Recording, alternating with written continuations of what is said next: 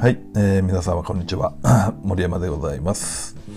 えー、今回はですねなぜ初日の出の写真を上げる方が多いのに大晦日の日の出の写真を上げる人は少ないのかと。いうことでね。まあ不気味なねタイトルになりますけどよろしくお願いいたします。えー、まああの時期的にねえー、まあ新年といいますか、まあ、そういったあ年末締め 年始。ねまああの人間ですからまあ 去年がどうだったとかね、えー、今年はどうのこうのとか、まあ、そういったいろんな決意をね、えー、されるこうきっかけになると思うし区切りだと思うんですよね。まあ、そういった中で、まあ、近況はあのやはりね、えー、SNS の普及が多いですから、まあ、こうなんていうのかなえー、初日の出ですか、まあ、近況ねあの天気がいいっていうの恵まれてるのもあると思うんですけども、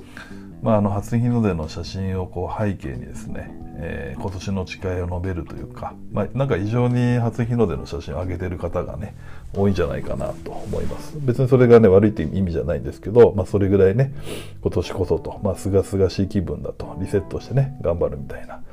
まあ、そういったの多いんですけどもまああのー、逆にね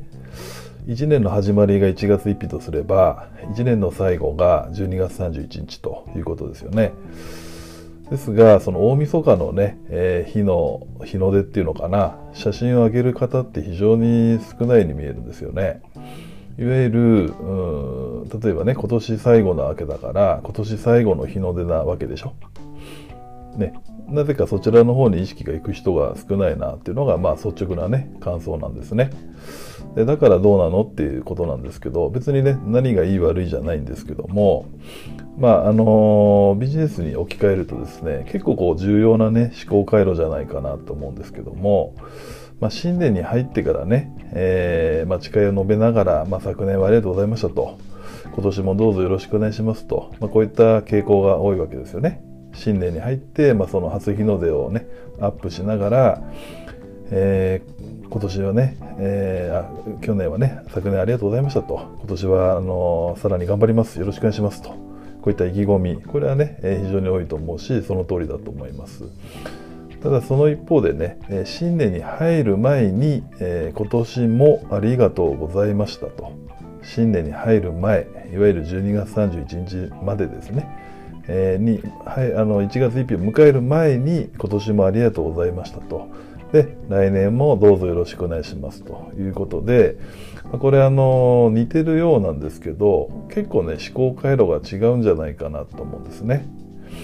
で、えー、まあここはね何の話かっていうといわゆるビジネスの思考回路にもねつながってくるわけなんですけども前者ですねいわゆる前者っていうのは、えーまあ、いわゆるその新年に入ってから、えー、昨年はありがとうございましたという形で、まあ、こうあるわけですけどねこれはわりかし新規一点がメインでその上で振り返りがあるような思考回路なんですね。新規一点が、まあ、メインいわゆる今年こその前もあるけど一応昨年もありがとうございましたという形で新規一点がメインの思考回路なんですね。一方で後者、まあ、いわゆるその新年に入る前に、えー、今年もありがとうございましたという、まあ、その思考回路っていうのはね、えー、反省がこうメインになってるんですね。反省。反省があってその上で、えー、来年もよろしくお願いしますということで、えー、ていうかな矢印がちょっと違うんですね、えー、反省がメインでの振り返りの思考形成が主体なのでまあこうなんていうかな次につながってるっていうのかな。今年があって来年があるって感じ。であの多くの方のね、えー、投稿なんか見ると今年こそみたいな形で昨年がちょっとこうあまりないようなね、えー、感じがあるので、まあ、そういった意味でもね、え、まあ、細かい話だし、何を言ってんだという部分もあるかもしれないんですけどもいわゆるその初日の出を投稿する方は多いんだけども大晦日の日の出を投稿する人は少ないっていうのはね、まあ、そういった思考回路も元にあるんじゃないかなという気がします。えですのでビジネスにおいてもね、えやはり人は新規に目が行きやすいと思うんですよ誰でも。ね、新規新規を新年と思ってください。ね、新しい方に目がやっぱ行きやすいじゃないですか。で逆に既存既存っていうのが、まあ、今年っていうかね、まあ、年内の方ですねには目が意識がやっぱ行きにくいわけですよねやっぱりこう新規ね、目に行きやすいし既存のお客様にはどうしても目が行きにくい意識が行きにくいっていうのはまあ正直なところだと思うんですよね。またこう何かをねお願いする時ありますよね皆さんもねお願いする時ってすごい意識が高いと思うんですよ。だけど終わった後の報告とか、まあ、その感謝こういったものって意識結構行きにくくないですかね。まあ、例えばそうだなあの、まあ、保険とかがね悪いって意味じゃないんだけども、まあ、保険とかそういうセールスですか、まあ、買う前っていうのはすごいなんかお願いする時はねいろいろこうアピールっていうんですかね、まあ、いろんなこう接客が伴うわけですけども契約が終わった後ってほとんどないですよねそういった報告とか感謝みたいのが。まあそういったご経験一度や二度あると思うんですけど、まあ、そういった意味です。いわゆるその新規新しい方には目が行きやすいということですよね。まあ、その他ね、えー、例えば神社ですか、まああのね、初詣っていう形で、まあ、一般的には行かれる方が多いと思うんですけども初詣も行くのはこれ心機一転ですよね。今年はこういうふうになんかなりますようにみたいな、まあ、そういったお願い事みたいなものをしに行くわけですね。新年のお願いをしに行くと思います。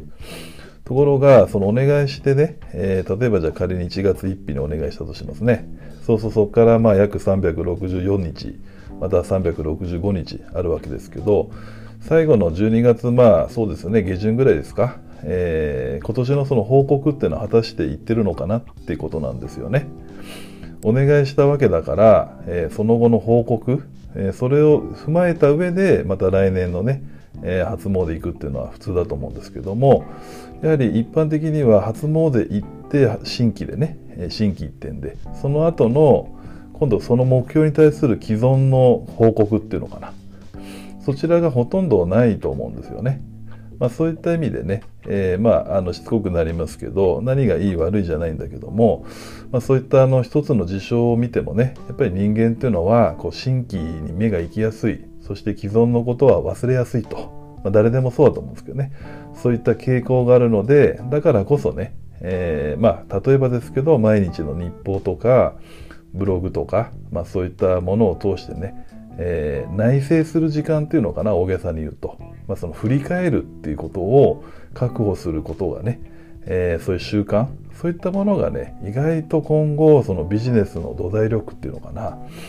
まあ、その思考回路の形成ですよね、えー、気づきとかそういったものがやっぱね、えー、よく見えてくるんじゃないかなというふうに思いましたのでまあちょっとね今日は不気味なタイトルでしたけども、えー、ご紹介させていただきました。